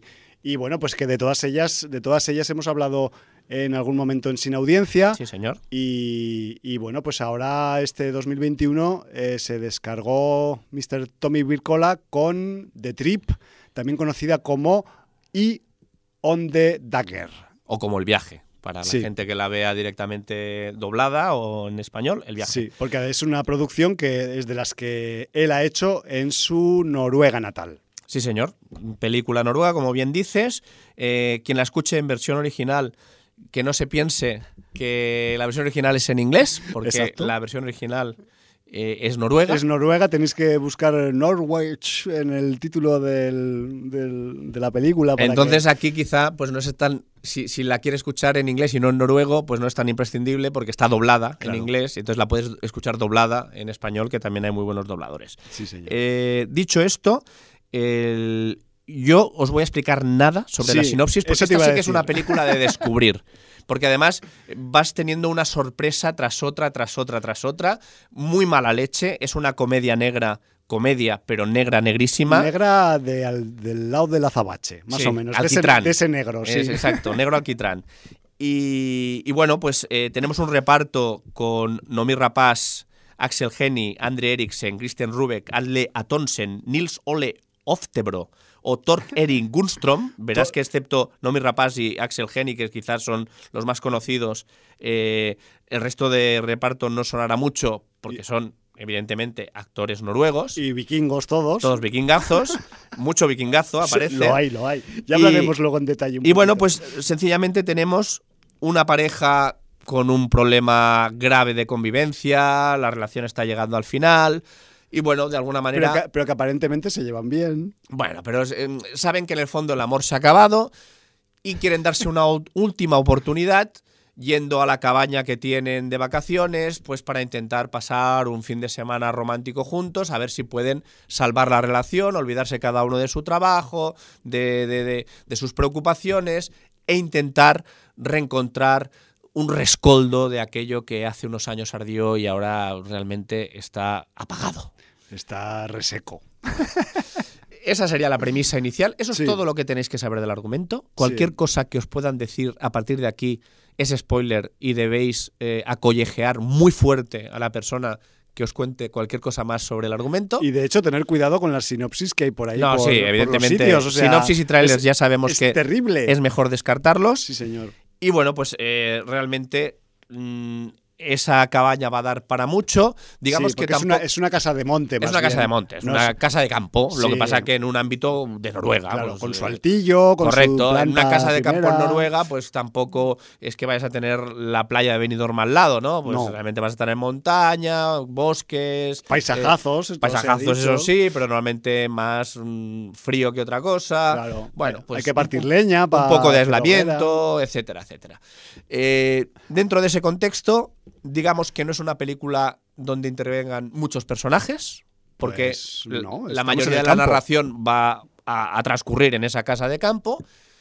Pero sí que va a ir sorprendiendo, sorprendiendo al espectador porque mm, las situaciones en que te vas a ir encontrando cambiando de rumbo el argumento de la película, pues realmente son chocantes, eh, son bastante. son bandazos bastante importantes Sí, sí, sí, que, te, Y- que te- que te giran el argumento. te giran el argumento sí, sí, completamente. y que además también debamos, debamos decir que aunque eh, los personajes en algún momento pueden ser odiosos, sí que las situaciones extremas en que pueden llegar a, a encontrarse te pueden hacer empatizar o no con alguna de las situaciones. Pues sí, porque si no fuera, o sea, a nivel general los matarías a todos, Son pero, abofeteables desde el minuto uno. pero, pero realmente, pues eso, cuando, cuando les ocurren las cosas que les ocurren a los personajes en esta película, que además les pasan muchas para tener un inicio de argumento tan eh, manido como el que os hemos contado y que además, pues, eh, el guion está preparado minuciosamente para eh, girarnos el culo unas cuantas veces a lo largo del recorrido. Y curiosamente puedes llegar a empatizar con personajes que salen a lo largo de la trama más tarde y que no pensarías nunca que puedes empatizar, pero puedes empatizar con una persona que tiene una necesidad física en un momento dado. También. Y, Sí, y además como comer. o otras necesidades físicas. Y además esa necesidad física puede dar muchísimo juego a lo largo de la película. sí, total. Bueno, eh, es, es un detalle de los que tiene, de los muchos que tiene. no queremos explicaros nada, pero pensad que el señor Wirkola es un cachondo Sí. Entonces- y un cabrón. y un cabrón. Entonces, ya hemos dicho que es una comedia negra, negrísima, pero comedia. Y entonces el señor Wirkola no va a evitar en ningún momento el gag que le pueda dar eh, sus frutos, ¿no? Sus dividendos eh, directorales. Y además para la tipología de espectador a la que va dirigida, Sí. oye, si no habéis visto Zombies Nazis y Zombies Nazis 2, eh, no sé qué hacéis viendo este el viaje porque realmente el señor Wirkola deja huella de... de- Sí, además podríamos decir que The Trip es una mm, versión estilizada y un tanto más para más público de lo que podría ser sus registros en Death Snow, por, Por eso ejemplo, te ¿no? digo, pero que, que- que- que queda mucho de ese espíritu cabrón. Claro, claro, no, faltaría más. Si no, si no, no sé si hablaríamos claro, de esto aquí. eh, decir que es más comercial que Zombies Nazis, posiblemente sí, No. pero no os lo creáis. O sea, Sí. eso de- no, no es una película comercial. no es para nada Es comercial. una película de festival, de cine de género. Es- Es, es una, película que se ha podido estrenar en plataformas, porque no sé si es la Gran N que la. Sí, creo que fue de la- eh, de- en de hecho- Netflix la, teníais, la tenéis disponible, creo, todavía. De hecho, la pusieron en Sitges el día de antes que la que la estrenaban en la en plataforma. Netflix. Sí. O sea, que quiero decir que. eh, que haya llegado a plataforma que no os llame a engaño. Sí. No es una película para todos los públicos, pero si sois amantes del género de, de la comedia negra, del terror, bueno, ter- ter- terror, más que no, no os esperéis nada sobrenatural, pero, pero sí pero un poco de mucha mala terror- leche. Un poco de comedia terrorífica también. sí, porque poner. además el terror también puede venir del ser humano. El ser humano es Totalmente. muy, muy cabrón. Hombre, y encima los seres humanos que hay en The Trip, pues eh, tienen unas motivaciones un tanto giradas en Hombre, ocasiones. de, de hecho, llamarles que- eh, cabronas o cabrones es quedarse cortísimo Sí. porque las pobres cabras y machos cabríos no tienen ninguna pues culpa. no, pues no. ninguna. Pobres animalicos, con Sí. lo majos que son ellos. Sí que tenemos también, pues, un poco de suspense campestre, también podríamos decir, ¿no? Y, y eso, y ya sabéis que si por algo se caracteriza a Tommy Vircola es por la violencia explícita, entre otras cosas, ¿no? Y aquí Vais pues, a tener violencia. Vamos a tener violencia explícita, vamos a tener explosiones de sabor en momentos determinados que además eh, son de ese tipo de violencia que deja huella física pero que no acaba de rematar en su objetivo final. No sé si me estáis entendiendo. Sí, me yo refiero creo que, que- os voy a poner un ejemplo gráfico para que me entendáis. Es, sería como si te clavan un rastrillo de jardinero en todo el costillar, duele del carajo, pero no te mata ni mucho menos. Y Sí, porque además eh, es una de esas películas que deja claro que matar a una persona no es tan fácil. eso, es de ese tipo de violencia. Porque a veces dices, hostia, le dieron 27 puñaladas y Eso. está en el hospital, en la UCI, pero se va a recuperar. Hostia, pues si le dieron 27, bueno, pues de las 27 no pilló ningún órgano vital. Claro, no corto ninguna arteria Eh, claro, importante, eh, yo qué sé. Entonces, mm, son esas películas que duelen. duelen, duelen. Duelen. son- es una peli que yo las llamo de martillazo en la rótula. Sí, señor. Un y poco. además hay dolor físico, pero también hay dolor emocional. Cuidado. mucho, y además. activación del instinto de supervivencia. O sea, el instinto de supervivencia eh, hace que tengas aliados insospechados. Ahí está. En fin, eh, bueno, la película es muy disfrutable. A pesar de tener escenas, pues realmente gores y Espeluznantes. y espeluznantes. Sí, sí, sí. O sea, con Y- todo el humor negro que queráis, pero espeluznantes. Y bueno, mm, en eso, pues eh, decir que los protagonistas, Nomi Rapaz y, y Axel Geni, están aprovechando el apellido Geni, geniales. Sí, señor. Eh, están en su salsa. Yo tengo unas notas del casting también ahora para decir. Bueno, pues eh, procede, procede. Sí, porque además, o sea, evidentemente, pues allí en Noruega sí que igual, pues el Axel Geni y por supuesto Naomi Rapage, que por cierto es sueca, es eh, quizás la única mm, o una de las únicas eh, no noruega de este reparto, pues son la cabeza del cartel, son la pareja de la película esta que os hemos hablado al principio del argumento. Eh, pero, eh, yo qué sé, a Naomi Rapace ya la conocemos por su periplo internacional, ¿no? Millennium, eh, Prometheus, que siempre que sale Naomi Rapace recuerdo para defender su papel en Prometheus, o sea, lo que le pasa a Naomi Rapace en Prometheus ya solamente vale hablar un poco bien de la película alguna vez, de vez en cuando, aunque no sea siempre, ¿vale? Haters de Prometheus, por favor. esto era un guiño.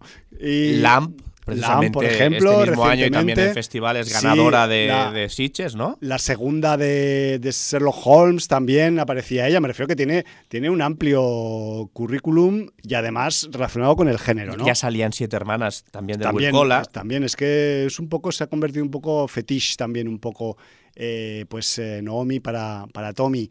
Pero luego, quizás, el Axel Geni, yo decía, pues me suena el tío, me suena el tío, claro, es un noruego, pero también ha hecho algunas cositas por ahí, pues un poco de menos que no mi Rapage, pero también de periplo internacional, ¿no? Me refiero. para que os hagáis un poco de idea, sería el Jason Statham de AliExpress un poco más flaquillo, que, no tiene igual una técnica tan, tan potente, pero sí, es como, como el disfraz de Statham eh, barato, un poco, ¿no? Pero, eh, por ejemplo, por decir algunos títulos que os pueden sonar en los que se ha visto involucrado Axel Henny, pues tenemos una película que yo tengo pendiente de hace mucho tiempo, que se llama Headhunters, que la comentaste tú, Jordi, creo recordar. Muy disfrutable. Y que él tiene pues aquí un papel. También aparece... Bueno, es, uno de los protagonistas junto al Nicolai Coster-Baldau. Por eso. O sea, yo no la he visto, pero está por la parte de arriba del reparto de Headhunters.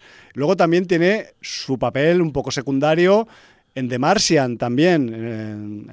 que me refiero que también pues, es una producción que, que ha tenido mucho mucha, mucha difusión. Y luego también pues, ha aparecido en otra que yo tengo pendiente, que es de Cloverfield Paradox, que por ejemplo, pues también, eh, pues él tenía ahí su parte de papel. Y luego, investigando, he dicho, hostia, ¿y esta que hizo el año pasado? The Doorman. The Doorman resulta que es una película del director Ryuhei Kitamura. Os recuerdo Downrange y The Midnight Mid Train, que hizo el año pasado en 2020, pero a veces estas cosas que te salen por preparar el programa, ¿no? Dices, hostia, hacía días que no escuchaba cosas de Kitamura, resulta que el año pasado hice una peli que se me pasó, que por cierto sale ya en Renault, y resulta que Ryuhei Kitamura tiene actualmente tres proyectos en curso.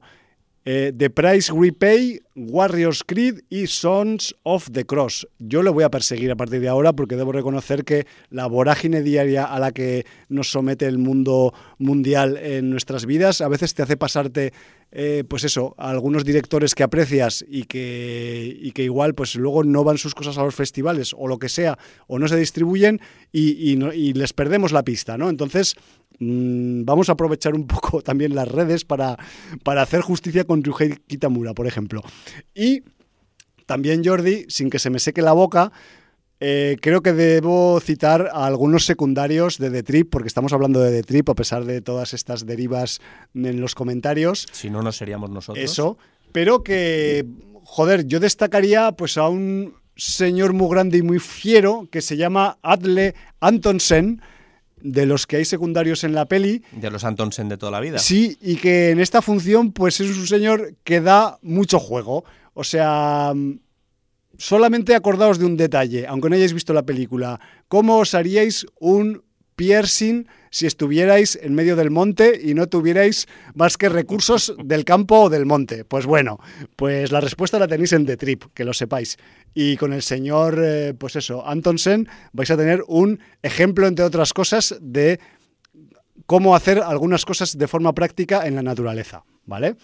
Luego también tenemos al Christian Rubek, que, es un tipo que también es habitual en las pelis del Tommy Vircola y que, pues es, para que lo distingáis, es un señor así que es como, pues, mm, con rasgos faciales, mm, eh, pues así como agraciados, ¿no? Es como, como el guapo de la película. Mm, lo dejo ahí simplemente, para que, simplemente para que lo reconozcáis cuando veáis la película, ¿no? Y luego también quería resaltar, pues, el papel de André Eriksen, que es otro tío grande. Aquí por eso decía antes lo del rollo de los vikingos, porque putos vikingos son dos que, te pasan una cabeza o dos.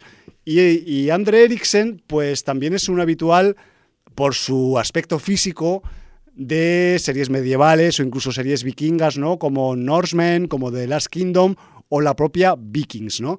También aprovecho un poco pues para decir que el Andre Eriksen se dejó ver también en una película también muy macarra que se llama Mayhem y que si no os acordáis de ella es aquella en la que había oficinistas que se enrabietaban un poco y estaba el Steven Yeun como protagonista. Sí, señor. Pues ahí también teníamos dentro de ese enajenado reparto de Mayhem, pues al Andre Eriksen, ¿no?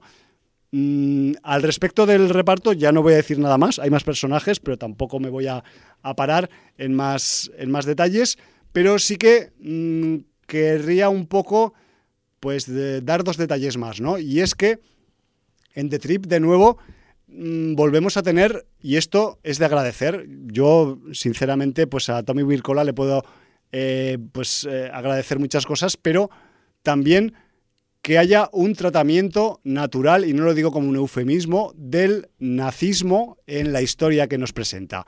Me refiero que en este director ya sabemos que pues, ha incluido nazis o nazismo dentro de sus historias habitualmente. Estos elementos existen en el mundo real y bueno, pues en Noruega también hay una parte de la población que ya sabéis que pues calza ese pie y el Tommy Vircola pues mm, lo refleja en sus argumentos, ¿no? Y eso pues, y lo digo ya en plan serio, pues es digno de mm, resaltar pues porque otros por pura por pura digamos eh, mm, corrección política pues quizás no lo harían, ¿no? Y aquí pues pues también tenemos ahí algún que otro personaje por ahí, no voy a decir cuál, que tiene que ver con el, con el tema del, del nazismo. Y luego también, un poco ya pues englobando el comentario, así eh, a nivel general de la película, es de Trip es puro divertimento cafre, o sea, Wirkola en pleno efecto, quizás también con un registro un tanto, pues eso, más, más chic, lo diría yo, más elegante para,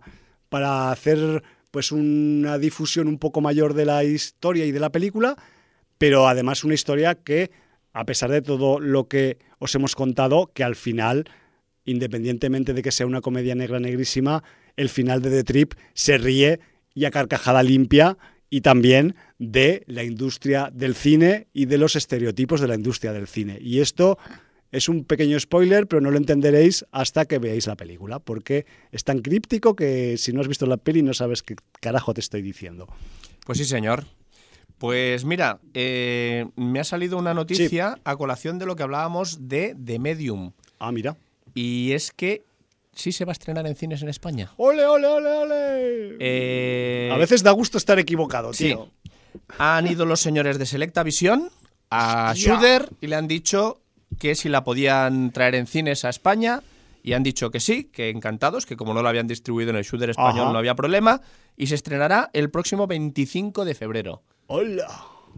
Supongo que con Selecta Visión será una una distribución, más reducida, mm, pero bueno. Eh, pero ya está bien. Es, una muy buena noticia. Pues, oye, me alegro por, por cierto, En esta noticia también, eh, aparte de anunciar que se va a estrenar en salas el 25 de febrero, nos dice que en Corea del Sur la película fue súper taquillera, pero hubo cines donde permitieron proyectarla con las luces encendidas porque la gente decía que si no tenía pesadillas en casa después de verla.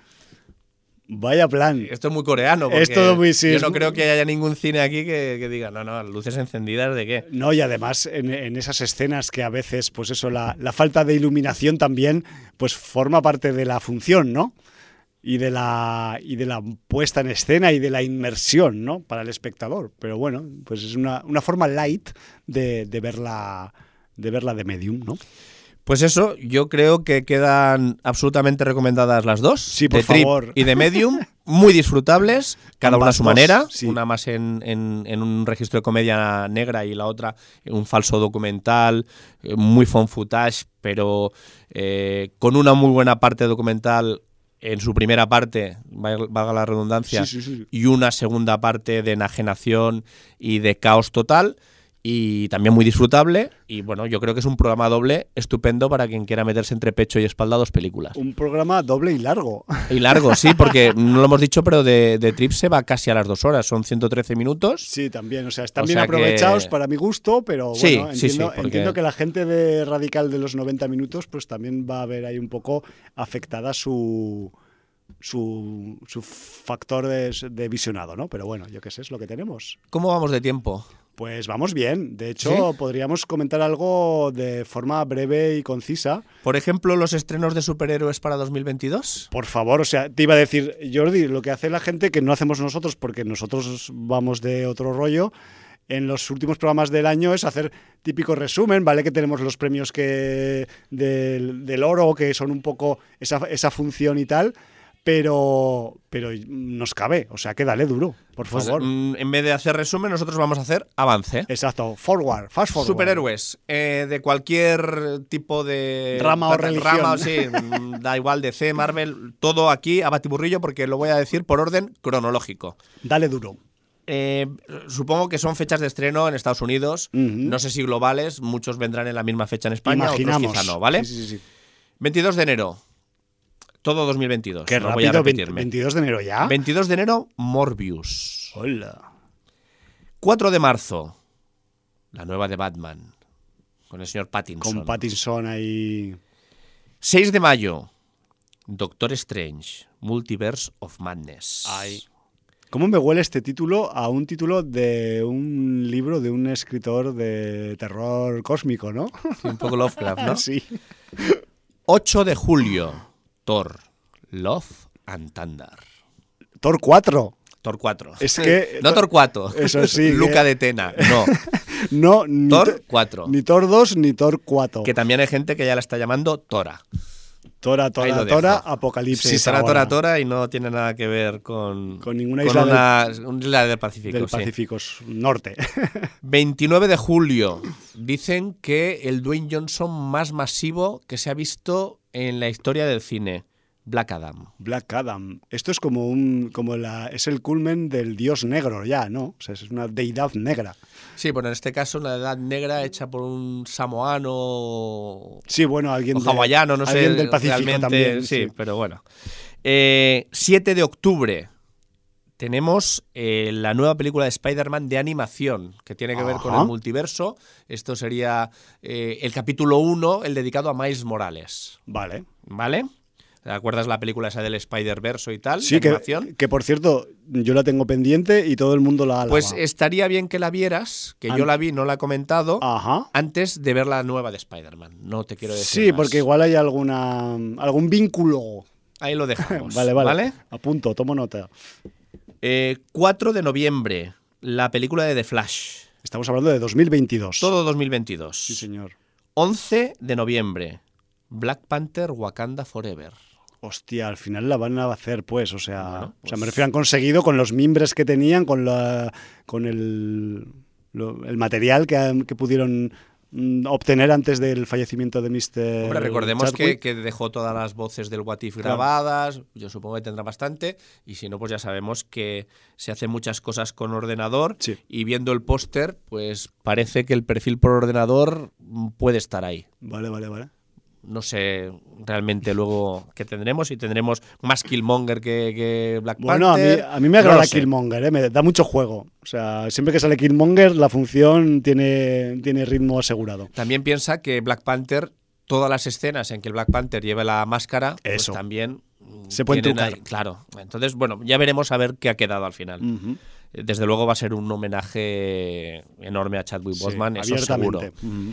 Y por último, 16 de diciembre, eh, Aquaman de Los Kingdom.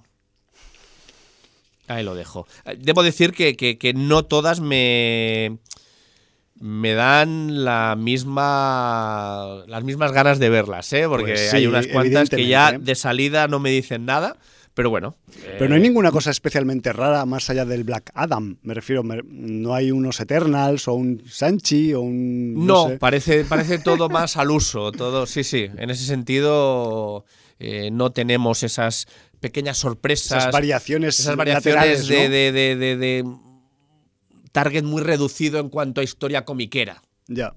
No sé, yo, a mí es que me he hecho- he hecho en falta alguna más de los Marvelitas, pero bueno, no sé, igual alguna Yo, yo creo que hay, acaba saliendo hay después. muchas o- ganas de ver lo que hace el UCM con, con los mutantes. Por ejemplo. Muchísimas ganas, Pero pero, parece- hab- habrá que esperar. Parece ser que igual primero hacen alguna mm, algún preludio en serie, Muy posible. posiblemente antes de que Sí, claro, porque además esto todo, todo es largometraje. Claro. ¿eh? Recordemos que mientras pues van a seguir saliendo series Claro. y bueno, pues también eh, tienen su, su nexo de unión con, sobre todo con el mundo UCM, ¿no?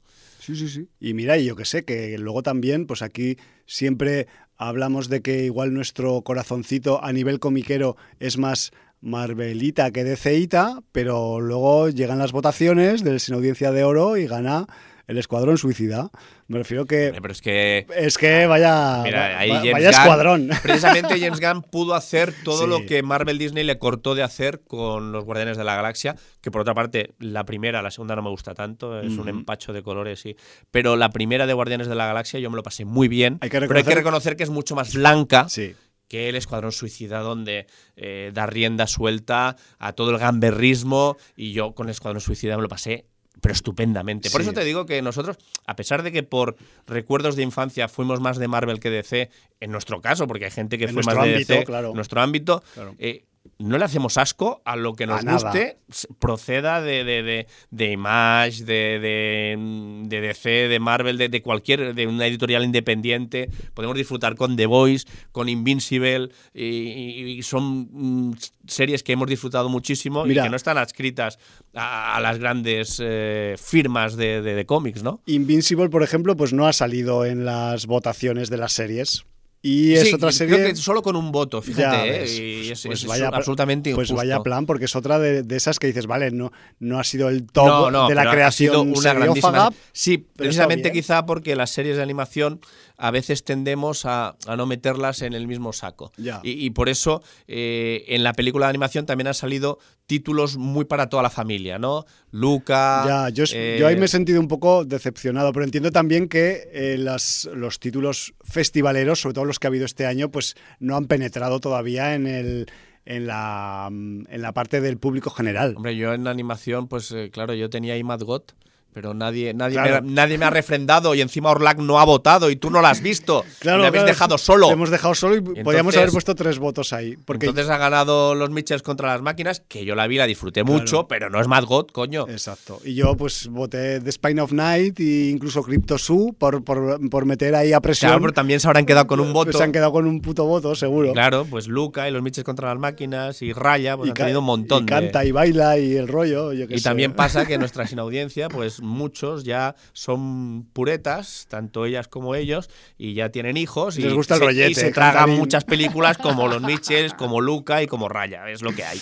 Bueno, ¿Qué vamos a y, hacer? y orbitan sobre ello y, y no dejan un espacio para su propio disfrute personal, que Pero es ve- el disfrute adulto. Ved Mad y fundiros el cerebro. Claro que sí.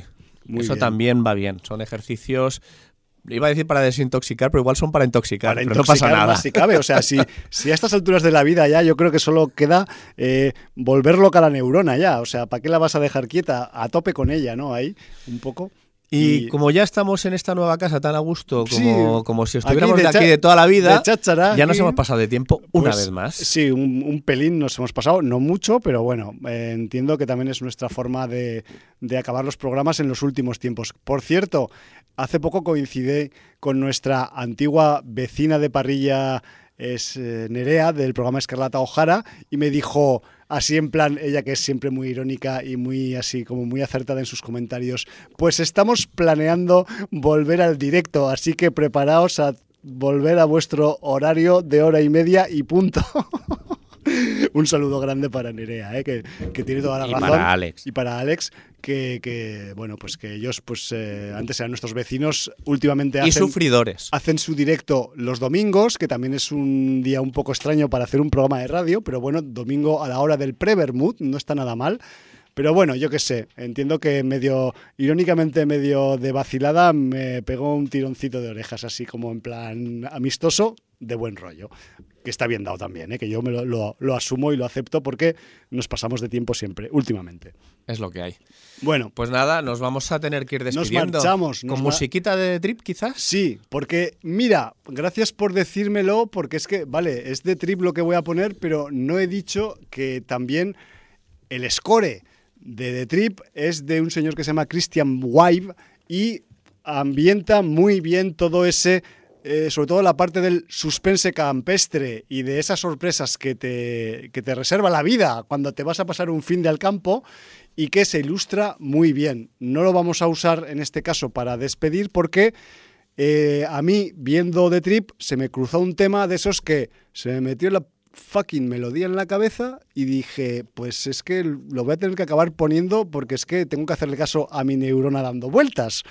Y se ha conseguido entretenerla durante varios días con la tonadilla, por algo será. Entonces nos vamos a escuchar pues a un éxito Yeye de 1969 de la Noruega Yeye de los años Yeyes, que aquí había Yeyes, pero había en todo el mundo y en Noruega también. Y entonces vamos a escuchar a la cantante Inger Lise Ripdal y un éxito de aquella época que suena en la película en algún momento, que es Fru Johnsen que es, no sé si es un- el nombre de algún señor o de alguna señora, porque mi nivel de noruego no llega a tanto. Fru Johnson. Así que con este tema nos marchamos por donde hemos venido y ya si nos tenéis que nos queréis escuchar de nuevo tendrá que ser ya pues a partir del año que viene. Ya le inventaremos algún adjetivo también al 2022 porque vaya pinta tiene también. Sí, o sea, tras 2020 y 2021, ambos para olvidar, pues, Pues, no, eh, no sé, ya no, no me atrevo a decir qué podemos esperar.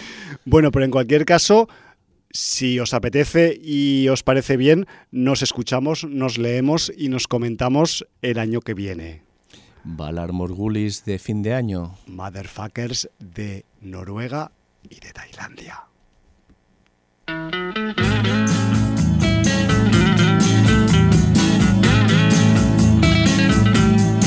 Jeg vil fortelle hva som hendte på et sted helt innerst i en fjord.